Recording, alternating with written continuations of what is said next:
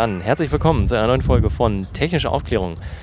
Mein Name ist Felix Betzin und heute ist der 23. Juni, Donnerstag. Es ist ein bisschen windig, wir sitzen hier auf den Treppen. Es ist noch angenehm früh, noch keine, noch keine 19 Uhr. Die Sitzung ist durch.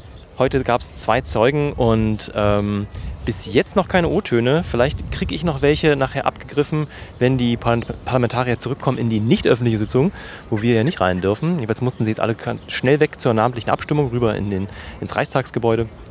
Und wir sind durch mit den öffentlichen Anhörungen der Zeugen, sitzen hier. Und als erstes möchte ich natürlich wieder die Runde begrüßen. Und ich gehe heute von links nach rechts und links neben mir sitzt die. Stella Schiffczyk und ich zeichne als Verteidiger die Zeugen im Ausschuss. Dann links neben dir sitzt er. Hallo, ich bin André von Netzpolitik und mache das Live-Protokoll. Und wen hast du uns mitgebracht, André? Der kam alleine. ja, ich bin Ben, auch von Netzpolitik und gerade Praktikant. Ben, wie lange bist du schon da? Äh, zwei Monate. Wie lange machst du noch? Einen Monat noch. Und dann studierst du irgendwie Journalismus oder so? Äh, ja, mal schauen. Mal schauen. noch nicht ganz klar. Ja, schön, dass du im Podcast bist und schön, dass wir heute auch deine Eindrücke hören werden. Und dann sitzt neben dir als letzter in der Runde. Ja, Daniel, ich twittere live als Online-Journalist aus dem NSA-Untersuchungsausschuss. Super, toll. Schön, dass ihr alle wieder dabei seid. Mhm. Also, wir hatten heute zwei Zeugen gehört.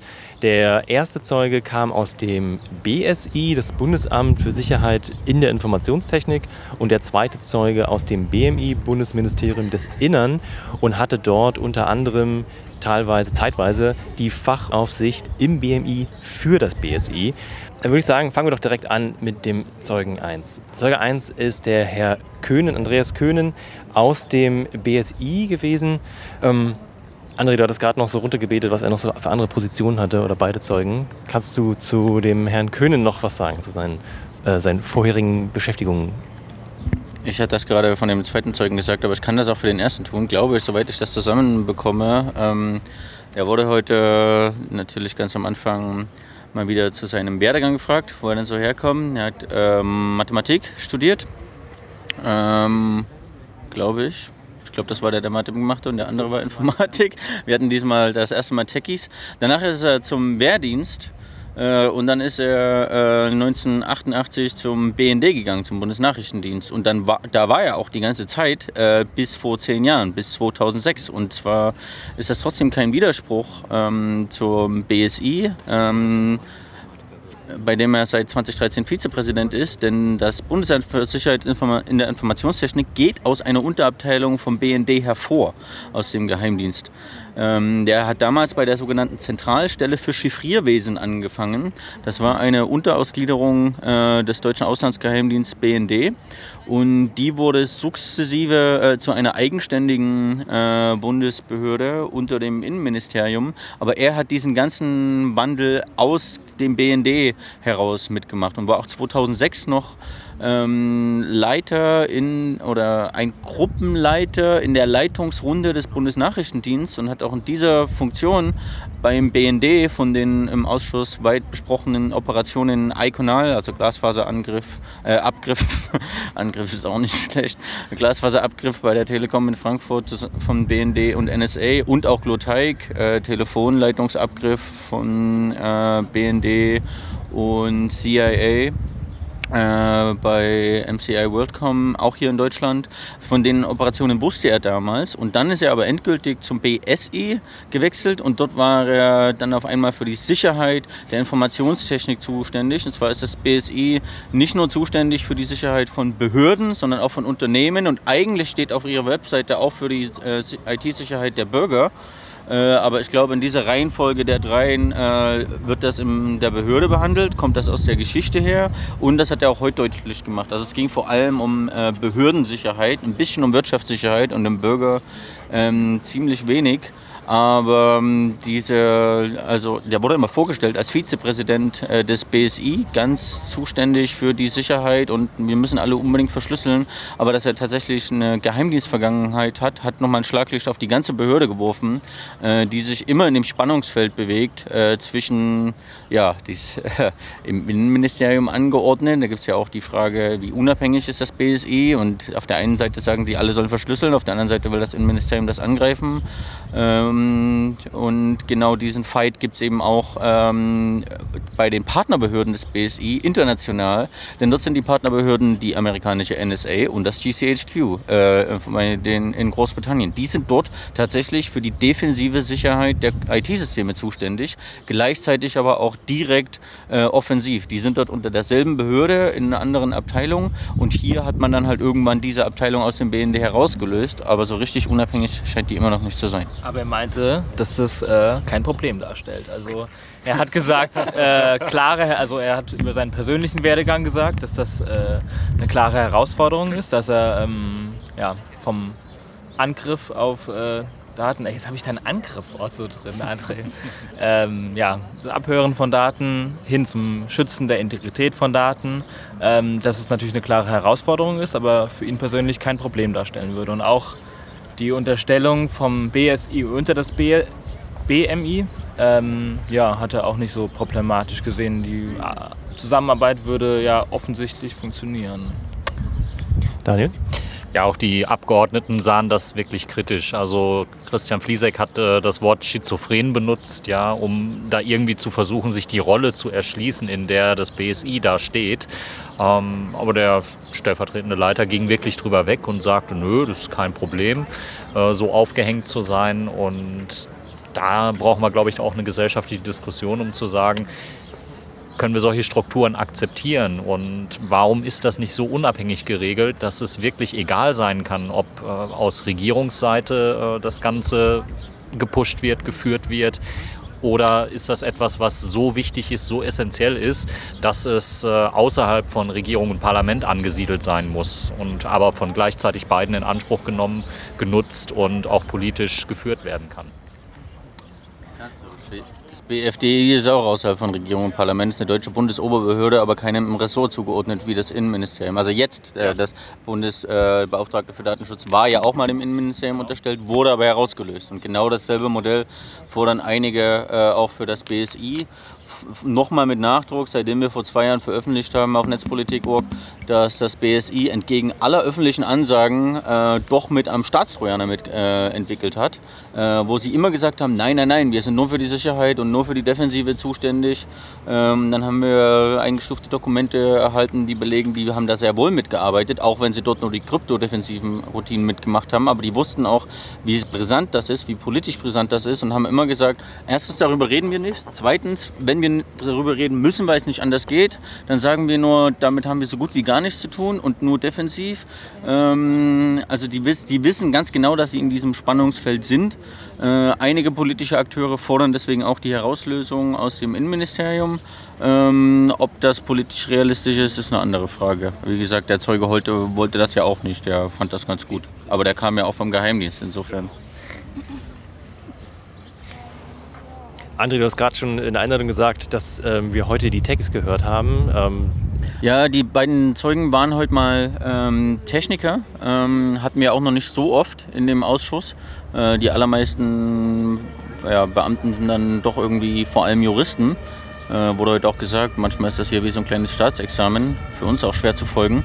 Und vor allem haben äh, erstens Juristen und zweitens aber auch äh, so die ganzen äh, Behördenmitarbeiter der verantwortlichen Behörden für Überwachung, für Spionage, für Spionageabwehr und für Sicherheit, die sagen immer zu den Snowden-Dokumenten, ja, das ist alles ganz interessant, aber ob das stimmt, wissen wir ja auch nicht. Äh, wir haben ja keine Originaldokumente. Und da waren diese Zeugen heute mal anders. Die haben gesagt, also wir haben keine definitiven Beweise, dass das wirklich so ist, aber wir haben das alles angeguckt und gelesen und wow, das sieht alles echt plausibel aus. Wir haben sogar, das BSI hat sogar irgendeinen Test mal gemacht, ein Testsystem aufgesetzt, ähm, um bestimmte Verfahren, mehrere, bestimmte Verfahren aus den Snowden-Dokumenten mal nachzuspielen. Und die haben gemeint, das ist alles sehr plausibel. Ähm, ob jetzt in jedem Einzelfall genau so ist wie beschrieben, wissen sie nicht, aber alle Szenarien äh, sind glaubhaft und vor allem selbst wenn sie nicht beweisen können, dass das tatsächlich so passiert ist, gehen sie davon aus, dass das nicht nur passieren könnte, sondern auch passieren wird. Nicht nur von den Geheimdiensten, von denen behauptet ähm, wurde aus den Snowden-Dokumenten oder aus unserer Perspektive nachgewiesen wurde, dass sie das tun, sondern auch von anderen, die das als Blaupause nehmen. Das sehen wir auch vom BND, dass der auch nachmachen will, was er aus Snowden gelernt hat. Aber jetzt haben wir eben zum ersten Mal gehört, ja, also so ein juristischer, also so ein gerichtsfester Beweis ist das tatsächlich, äh, äh, tatsächlich natürlich nicht. Aber das, was in den Snowden-Dokumenten steht, also wer das, also das streiten ja nicht mal die Amis selber ab. Ähm, das gibt irgendwie nur Herr Maaßen und ansonsten drei Leute in deutschen verantwortlichen Behörden, die sagen, das ist alles irgendwie ähm, völliger Stuss oder äh, glaub, äh, unglaubwürdig. Aber die Techies heute haben gesagt, vom BSI und äh, der IT-Stelle im BMI, äh, ja, ähm, wir gehen davon aus, dass es im Großen und Ganzen eigentlich stimmt. Und das war mal eine echt coole neue Erkenntnis im Ausschuss. Und das war ja auch eine der wesentlichen Kritiken, die wir in den letzten Podcasts immer gehabt haben, dass äh, eben keine technischen, technisch kompetenten Menschen da Aussagen treffen, dass sie sich auch nicht auf technische Gutachten stützen und sagen könnten, dass da irgendeine Kompetenz mitgewirkt hat. Das war heute wirklich erfrischend auch mit dem Herrn äh, Köhnen, der dann eben auch in Bezug auf den Drohnenkrieg äh, eine ziemlich logische und nachvollziehbare Darstellung fand. Er sagte eben, er sei kein Experte, was Drohnen angeht, aber seine Behörde könne durchaus kompetent Aussagen dazu treffen, wenn es Meldungen gibt, dass eben ein äh, IMSI-Catcher beziehungsweise ja, ein, dass ein IMSI-Catcher an äh, der US-Drohne dranhängt, dann wäre das etwas, was in deren Verantwortungsbereich fallen würde, zu beurteilen, was kann das und was kann das nicht. Wir können natürlich nicht vorhersehen, was dabei rauskommt und äh, an wie viel Daten man überhaupt käme. Aber wenn mit dieser Bedrohungslage so umgegangen wird wie bei der Einschätzung der Snowden-Papiere, dann äh, würden sie es sicherlich nicht ausschließen. Und ähm, das war dann eben auch noch in einem anderen Bereich Thema. Ähm, als nach dem Drohnenaspekt und der Geolokalisation gefragt wurde. Da machte Köhn dann auch deutlich, dass es ähm, April 2011 einen Bericht gegeben hat, wo eben über die Möglichkeit der Handyortung geredet worden ist. Dieser Bericht hat bisher auch keine Erwähnung gefunden. Also nicht bei den ganzen Zeugen äh, wie Maaßen und äh, dem B. Das haben alle falsch verstanden. Das haben alle falsch verstanden. Der ganze Ausschuss, inklusive du jetzt. Also der hat im Endeffekt nichts anderes gesagt. Alle haben. Okay, ich rede erstmal aus, was du sagen wolltest. Wollte ich gerade sagen, ich war noch nicht fertig.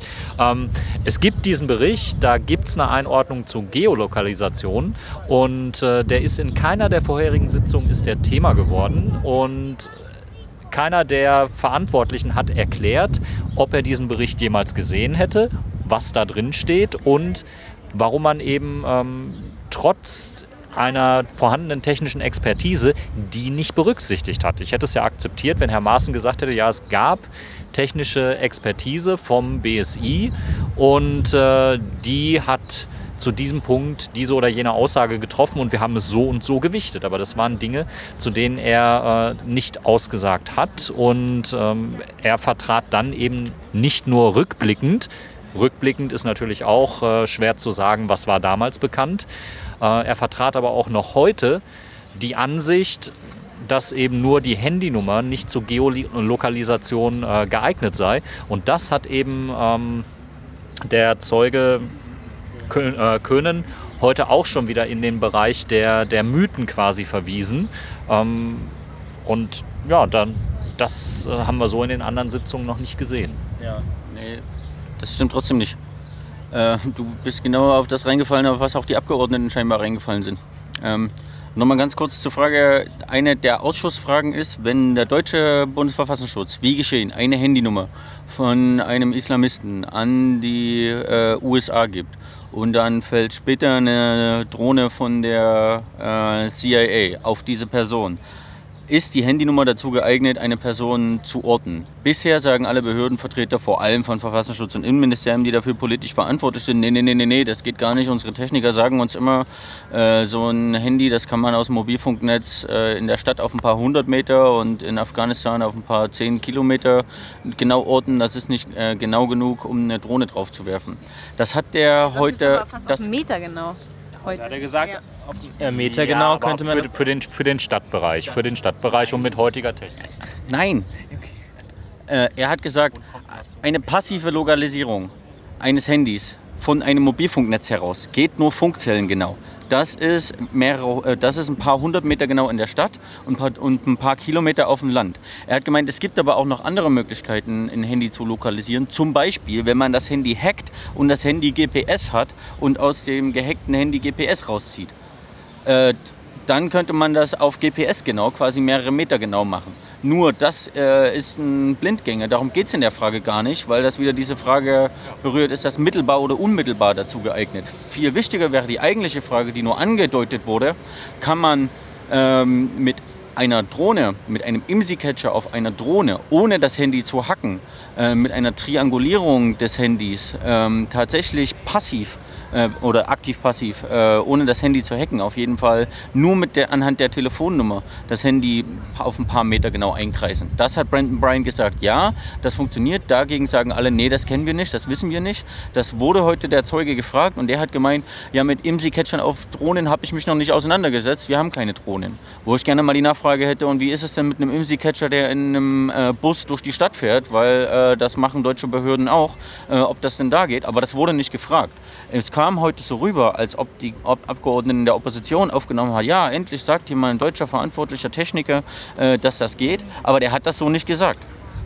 Ähm, was er gesagt hat, war auf jeden Fall, dass er IMSI-Catcher beurteilen kann. Nicht, er, er, hatte explizit gesagt, Drohnen kann ich nicht beurteilen, da bin ich nicht kompetent zu, aber den IMSI-Catcher-Anteil, den kann ich beurteilen.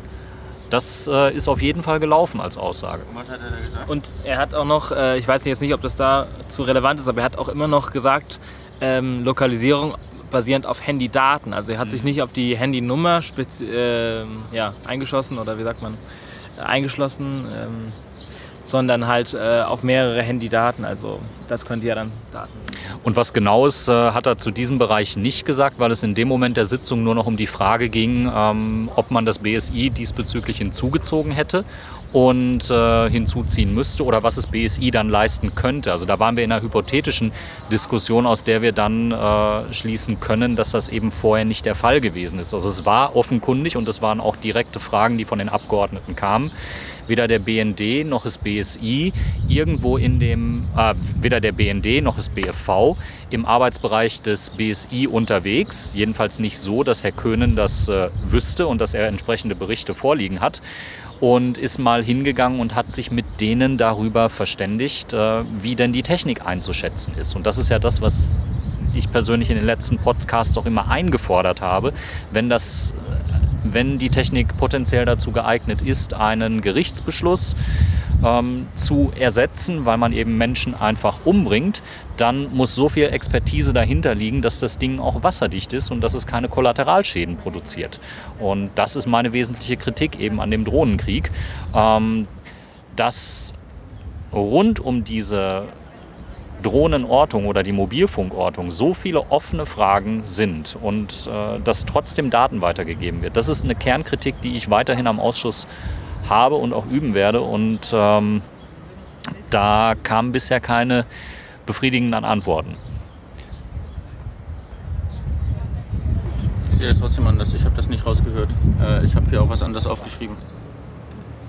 Ähm, vielleicht im Zeugen 1 hatten wir ja schon die eine ja, große Sache gerade besprochen, was uns aufgefallen ist, dass die dass, ähm, zum ersten Mal die Snowden-Docs nicht angezweifelt wurden, äh, was die Authentizität angeht, sondern dass sie halt ja, durchaus technisch plausibel sind. Und eine andere, also neben den vielen Sachen, die wir so im Ausschuss beobachten, die, neben den vielen Sachen, die wir so beobachten, die andere Sache, ähm, die mir bei dem Zeugen auf jeden Fall noch hängen geblieben ist, ist das Merkel-Phone. Also ich dachte mir auch, als der Herr Czepanski da kam von der CDU, das Merkel-Phone, ich dachte auch nicht schon wieder. Aber interessant war, was da der Zeuge gesagt hat. Ben, du, wir hatten uns ja gerade schon mal koordiniert und uns ist uns beiden das Gleiche aufgefallen.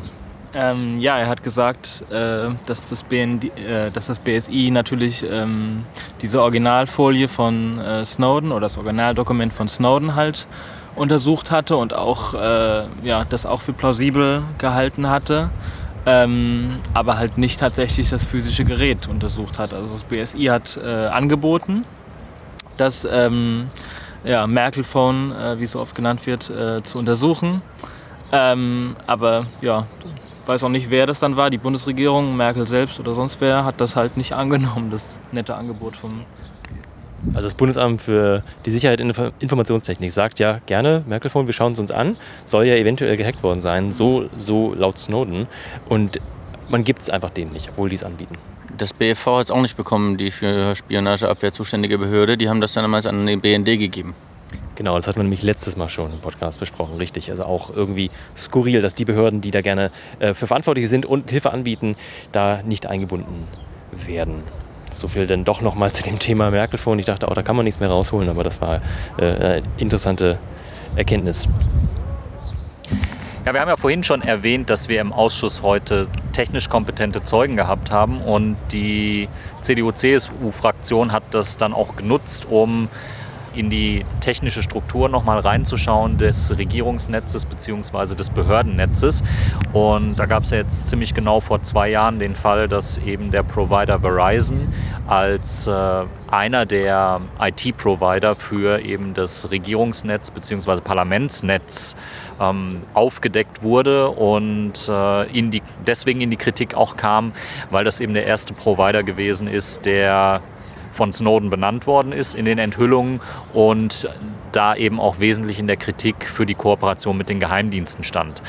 Und das wurde heute unter fachkundiger Leitung von äh, Herrn Wendt und äh, Herrn Schipanski nochmal beleuchtet und auseinandergenommen.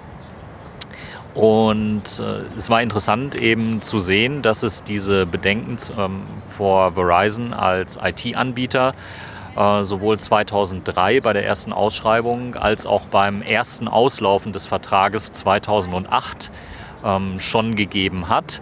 Und für die IT-Verwalter war eben die äh, Analyse, die vorzunehmen war, die, man musste abwägen zwischen dem günstigsten Angebot und dem Maß an IT-Sicherheit, was man realisieren will. Und beide Zeugen haben es heute so dargestellt, dass sich das BSI durchaus der Gefährdung bewusst war, äh, Verizon in äh, die Kommunikationsnetze, in die Struktur mit einzubinden. Ähm, dass es aber keine handfesten Beweise gegeben hat, die man hätte nutzen können, um frühzeitig aus Verträgen aussteigen zu können. Und interessant war eben, dass dann die Rechtfertigung aber auch anfing, warum denn bei Bedenken, die da vorher schon gewesen sind, denn 2008 nicht ähm, der Ausstieg gemacht worden ist und die Chance genutzt worden ist, als der Vertrag das erste Mal auslief. Und insbesondere der zweite Zeuge hat dann lang ausgeführt und erklärt, wie lange es eben dauert, IT-Infrastruktur umzubauen und zu migrieren. Es ist auch derzeit noch so, dass Verizon in Teilen noch äh, mit der Technik in diesem ganzen Netz vertreten ist und dass man derzeit immer noch umbaut, aber der Schritt äh, weg, der ist gemacht worden. Und das ist aber etwas, was wirklich dauert. Anne, du hattest doch gerade noch was. Okay. Hm. Um das nochmal einzuordnen. Ähm, vor drei Jahren haben die Snowden-Enthüllungen. Das erste war, Verizon sammelt komplett alle Metadaten, macht eine riesige Vorratsdatenspeicherung aller ihrer Mobilfunkkommunikation in den USA von Amis. Äh, erst recht international. Ähm, und dann poppten immer mehr Snowden-Enthüllungen auf und ganz Deutschland war irgendwie äh, Datenschutz und äh, No-Spy-Abkommen und es war ja auch Wahlkampf. Man muss ja sagen, dass das alles ganz schlimm ist, was die Amis machen. Und wir hatten damals den Tipp eben von Daniel äh, erhalten, dass manche Rechner im Bundestag über Verizon Internet äh, online gehen. Äh, haben uns das angeguckt, das verifiziert, haben, das, äh, haben eine Story auf Netzpolitik gemacht und dann haben wir gesagt, boom, der deutsche Bundestag bezieht Internet von Verizon. Also die Abgeordneten, die hier surfen, können, un, äh, können transparent einfach direkt an die NSA äh, ausgeleitet werden. Wir haben das damals genannt Arbeitserleichterung für die NSA. Das hat, einen ganzen, das hat einen ganz schönen Wirbel gemacht im Bundestag und in der Woche drauf kündigt das BMI den Vertrag mit Verizon. Zwei Tage danach. Oder zwei Tage danach. Und, und das war das, was sie heute besprochen haben. Und der hat jetzt gemeint, ja, war richtig. Äh, haben wir eigentlich 2003 schon mal drauf ähm, hingewirkt, dass man das vielleicht an die Telekom geben sollte. Wobei dann die Frage ist, dann hat man halt BN, nur BND und nicht BND und NSA. Ähm, aber dann haben wir gesagt, ja, da waren europarechtliche äh, Vergabensverfahrensregelungen, äh, man musste das europaweit ausschreiben und man konnte keinen nationalen Anbieter einfach so nehmen. Und nach Snowden und dieser Geschichte haben die eben gesagt, nee, wir ziehen jetzt hier alle Register und überzeugen die EU-Kommission davon, dass wir das nicht freihändig auf dem EU-Markt äh, europaweit vergeben können, sondern wir wollen, dass das äh, an eine deutsche Firma geht. Was sie dann auch durchgezogen haben und jetzt in, in dem Prozess sind, diese ganzen Netze des Bundes, wie es heißt, ist ja nicht nur der Bundestag, ja, hunderte der Behörden äh, im ganzen Land ähm, eben von Verizon und anderen Anbietern weg auf die deutschen Anbieter in dieses Konsortium da zwischen Telekom ähm, und staatlichen Institutionen äh, umzuziehen. Und das ist halt noch nicht ganz fertig, weil ja, so wie er das heute gesagt hat, tausende Geräte in hunderte Liegenschaften im ganzen Land ausgetauscht werden müssen. Aber das passiert noch. Und ein Punkt, äh, den Herr Schallbruch dann am Ende auch ähm, erwähnte, den ich äh, extrem nachvollziehbar fand, ähm, der für diese ein, den Einsatz eines nationalen Providers spricht, ist eben auch die Beurteilung, in welchem Rechtssystem kreisen die Daten. Äh, wenn jetzt viel internationale Technik zum Einsatz kommt oder gar Dinge aus Behördenkommunikation in der ominösen Cloud gespeichert wird, dann kommt es natürlich darauf an, in welchem Land sich diese Cloud befindet und äh, dieser Aspekt, dass man eben darauf achten sollte, dass sich nicht wichtige, essentielle Daten in ganz vielen unterschiedlichen Rechtssystemen mit total unterschiedlichen Datenschutzauffassungen befinden. Ähm, den fand ich extrem nachvollziehbar. Ich bin ja sonst auch nicht für nationale Lösungen oder für, ähm, für, für die Zentralisierung von irgendwelchen Dingen, aber in Bezug auf Beurteilung von Daten ähm, ist das schon äh, ein guter Aspekt, den man berücksichtigen soll und ähm, offensichtlich tut man das auch und äh, überhaupt hat, haben beide Zeugen heute ein äh, ziemlich kompetentes und Teil, in Teilen auch wirklich positives Bild auf äh, das BSI geworfen. Ähm, was, ja. die, was die IT-Infrastruktur ähm, angeht. Also das war vorher immer nicht so ganz durchsichtig und wir haben in vielen Sendungen ja auch den Kopf drüber geschüttelt, wie zum Thema BSI ausgesagt wurde und wie da eben auch äh, Technik überprüft wird. Aber in äh, den Aspekten, wie sie heute bei der IT-Infrastrukturverwaltung ähm, geschildert worden sind, wenn das alles wirklich so stattfindet, dann äh, sind die Damen und Herren da auf einem Weg, ähm, der mich erstmal nicht so sehr sorgt. Das sehe ich ein bisschen anders. Das war halt ziemlich gefärbt. Das, sind, das waren 35 Grad angekündigt. Die Abgeordneten hatten selber keinen Bock. Das waren extrem kurze Befragungen.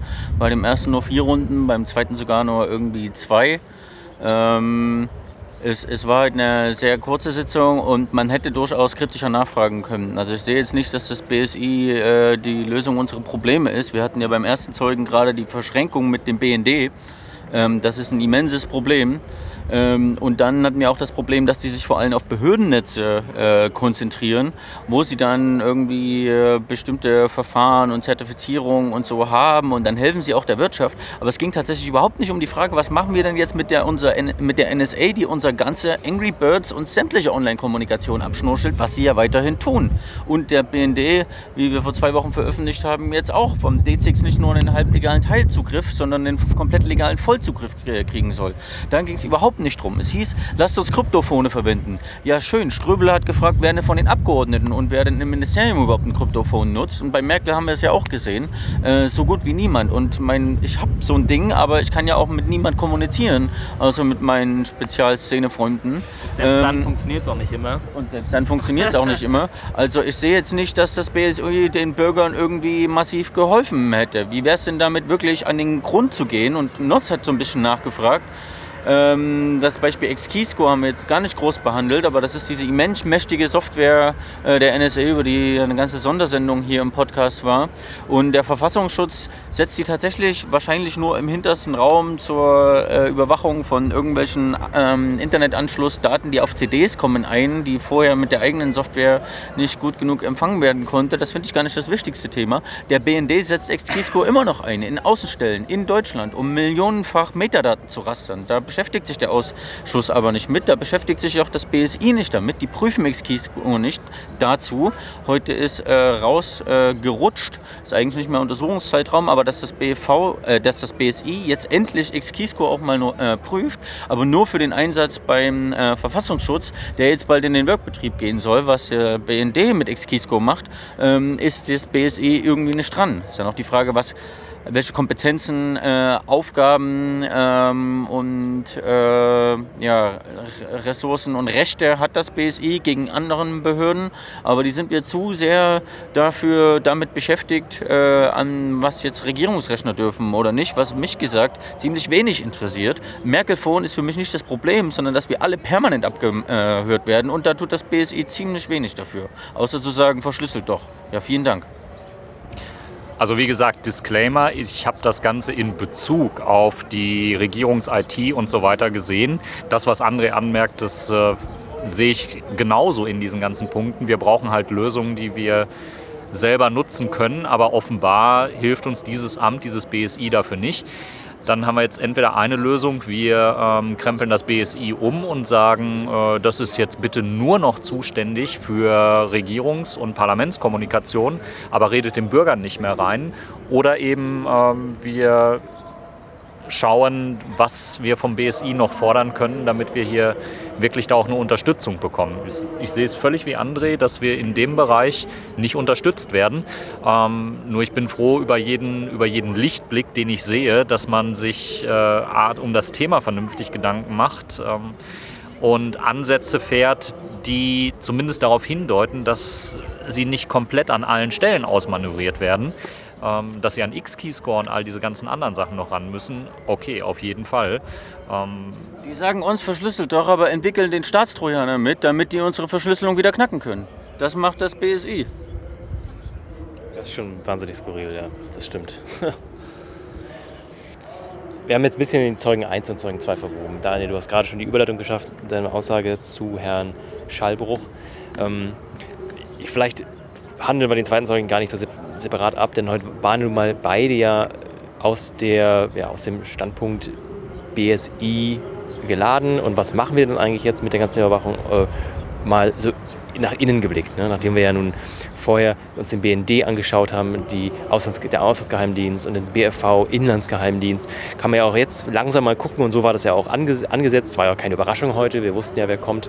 Ähm, schon, dass auch das BSI heute kommt, äh, hat man, dass man halt mal schaut, okay, was machen wir denn mit den Erkenntnissen und wie schützt sich denn die, die Bundes oder der Bund nach innen? Und ja, kann man, eigentlich, kann man, kann man jetzt eigentlich abschließend sagen, das, ist, das, ist das BSI jetzt off the hook oder meint ihr, da, das, da kommt auch noch mal was im Ausschuss zum Thema BSI und Reaktion und Sicherheit nach innen? Noch zum Ausschuss kommt, mag ich zu bezweifeln. Ich glaube, das war heute ziemlich ähm, der einzige Zeuge des BSI oder der ähm, von Schallbruch eben auch als BSI-Vorgesetzter im Innenministerium. Wir hatten schon mal einen BSI-Zeugen vor langer Zeit, den Martin Golke, der damals den G10-Filter, den der BND bei der Operation Iconal ähm, eingesetzt hat, geprüft hat. Diesen Prüfbericht hatten wir auf Netzpolitik auch veröffentlicht. Ähm, selbst da ging hervor, dass der BND die 20%-Regel mindestens bricht, wenn, oder äh, äh, wenn nicht mindestens äh, sehr galant umgeht. Die soll ja jetzt wahrscheinlich auch fallen. Ähm, ist aber eher eine Seitnotiz. Also ich finde, das BSI hat sich heute relativ okay geschlagen gegenüber dem, was sie sonst auch immer äh, postulieren. Nur ich finde, ich geht das an den Kernfragen vorbei. Ihre Partner in der internationalen Cyberabwehr sind die NSA und der GCHQ. Und da muss man echt fragen, kann man mit denen zusammenarbeiten, die auf der einen Seite staatliche Unsicherheit, äh, also äh, staatliche Sicherheit verantworten, auf der anderen Seite aber eben auch aktiv dafür sorgen, dass es Unsicherheiten gibt. Und äh, wenn der BSI einen Staatstrojaner mitentwickelt, dann ist er für mich in genau derselben Schiene, selbst wenn er ähm, nicht mehr ganz so direkt beim Geheimdienst angegliedert ist, sondern nur noch äh, bei demselben Ministerium. Also ich finde, das BSI muss sich mindestens fragen, wer seine äh, internationalen Partner sind und dann aber auch, ähm, ob, ähm, ob man nicht vielleicht aus dem BMI mal raus sollte, ähm, wie er, ähm, der erste Zeuge ähm, das heute aber verneint hat und dann eben auch ganz klar sagen, wir machen nur Defense und helfen auch deutschen Behörden nicht bei Offense, was sie aber trotzdem auch tun. Wenn sie das alles machen und dann auch nicht nur für Behörden und Unternehmen, sondern auch aktiv für Bürger da sind, dann könnte man das vielleicht ein bisschen ernster nehmen, äh, als jetzt passiert. Aber solange sie beim BND beide Augen zudrücken, äh, und sogar die ähm, geschichtlich aus dem BND kommen und der Vizepräsident äh, 20 Jahre beim BND war, da sehe ich keinen Weg, dass sie irgendwie äh, auf der richtigen Seite des Kampfes stehen. Und wir müssen uns natürlich fragen, was wollen wir in den nächsten Jahren auch mit diesem BSI? Wie kriegen wir da eine unabhängige Kontrolle auch hin, die sich auf Expertenwissen beruft und eben nicht auf irgendwas Politisches? Wir haben das Beispiel Verizon gehabt und da ist ganz offenbar aus politischen Gründen gesagt worden, nee, da machen wir nichts. Da sind Kritiker, die das offenbar richtig eingeordnet haben zu äh, relevanten Zeitpunkten, wo schon Änderung möglich gewesen wäre, sind einfach ja, überhört worden, mundtot gemacht worden und man hat sich dann doch für etwas anderes entschieden.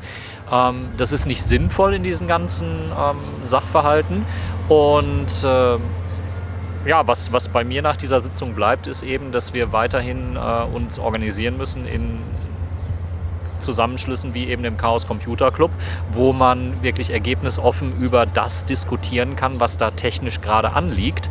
Und wenn ich dann aber das BSI sehe, dass da eben keine ergebnisoffene Diskussion oder Analyse stattfindet, dass auch dann eine einmal getroffene Einschätzung ähm, in einem Ministerium oder in einer, in einer Institution wie dem Bundesamt für Verfassungsschutz einfach dann auch für Jahre nicht hinterfragt wird, obwohl es technisch längst dran ist, ähm, dann müssen wir uns fragen, wo können wir wo können wir ein Gremium installieren, das regelmäßig nachfragt, was sind eure aktuellen technischen Ansichten? Wann habt ihr zum letzten Mal Dinge geprüft wie äh, Fähigkeiten von Smartphones? Ähm, da haben wir ja den nächsten Schritt jetzt mit der äh, Near Frequency äh, Communication, mit den NFC-Chips, NFC die in den Mobile-Telefonen drin sind.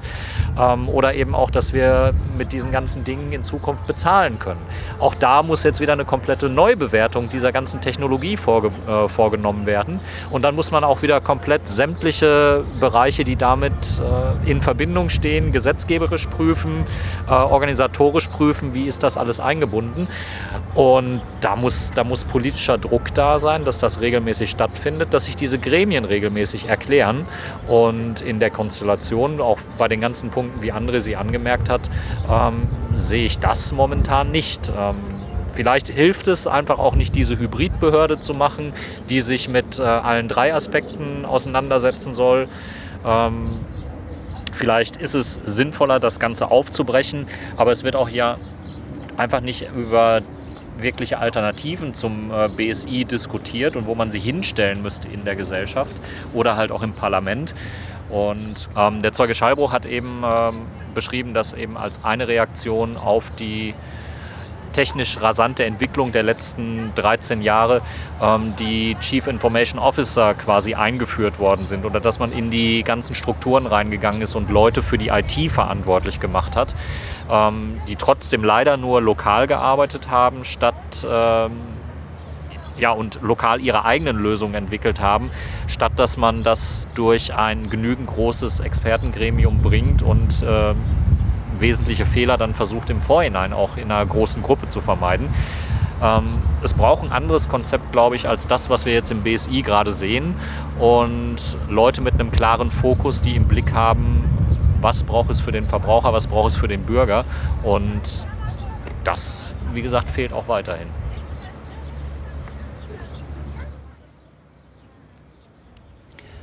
Bevor wir aber ganz durch sind heute, bleibt mir jetzt hier noch der, der übliche Rausschmeißer. Äh, wie geht's weiter? Nächste Sitzung ist am 7. Juli 2016, das ist genau heute in zwei Wochen. Ähm, letzte Sitzung vor der Sommerpause. Auch hier gilt der Aufruf, kommt rum, wie das Ganze geht, findet ihr bei uns auf technische-aufklärung.de. Da haben beschrieben, wie man sich anmelden kann. Äh, es lohnt sich und es lohnen sich übrigens auch die Pausen. Man kann mal schnell rausgehen und so wie wir jetzt hier am Spreeufer sitzen, total toll, angenehm heute übrigens bei 30 Grad. Ähm, kommt mal rum, ist irgendwie auch ein schöner Berlin-Urlaub. Dann möchte ich euch noch aufmerksam machen auf zwei Podcast, die uns zum Thema hatten. Beide kamen am 10. Juni raus, alles komplett unkoordiniert. Zum einen war ich zu Gast bei Thilo Jung und Stefan Schulz in deren Format Aufwachen Podcast, Folge 119. Da gab es fast die ganze Sendung exklusiv zum Thema NSA-Untersuchungsausschuss. Und zwar hatten wir am 10. gesprochen zur Sitzung am 9., also dem letzten Podcast, den wir veröffentlicht haben. Und Thilo war den Tag davor auch wirklich vier, fünf Stunden im Ausschuss, hat sich das mal auch äh, angesehen. Er selber ist ja hier auch als Podcaster umtriebig ähm, und permanent in der Bundespressekonferenz. Übrigens auch eine tolle Empfehlung, wer sich damit beschäftigen wollte. Ich bin über ihn erst da an das Thema gekommen. Bundespressekonferenz findet dreimal in der Woche statt. Äh, kann man prima bei ihm als Podcast nachhören. Gibt es auch Video von. Äh, ja, kann ich sehr, sehr empfehlen. Ist eine sehr coole, interessante Einrichtung, wie dort die Ministerien ähm, freiwillig Rede und Antwort stehen in solch einem festen Format Und äh, geführt wird die Bundespressekonferenz ja von der Presse selber, die da den Vorsitz hat. Und so bleibt auch keine unbequeme Frage ausgespart. Also tolles Format. Und ich bedanke mich an dieser Stelle auch nochmal, dass ich da zu Gast sein durfte und ein bisschen ja, erzählen könnte, wo wir, wo, wir, wo wir stehen, wo wir herkommen, so als Podcast und der Ausschuss und äh, ja, warum man da vielleicht mal reinhören sollte, hinkommen sollte und sich für interessieren äh, sollte. Parallel, wie gerade schon gesagt, am selben Tag war Anna Biselli von Netzpolitik.org, die ja bei uns auch regelmäßig da ist, wenn André nicht da ist. Und die war zu Gast bei Tim Prittloff im Format, was er zusammenführt mit Linus Neumann, dem Logbuch Netzpolitik, Folge 184.